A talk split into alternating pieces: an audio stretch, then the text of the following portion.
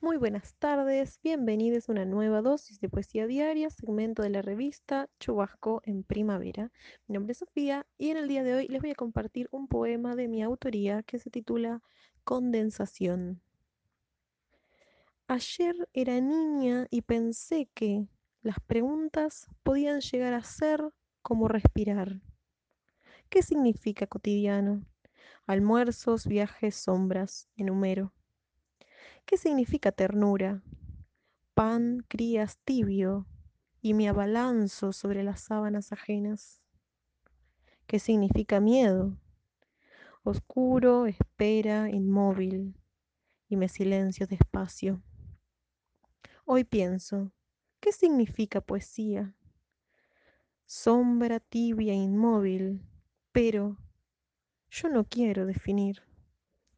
Hay palabras en la vida tan fuertes, yo no sé.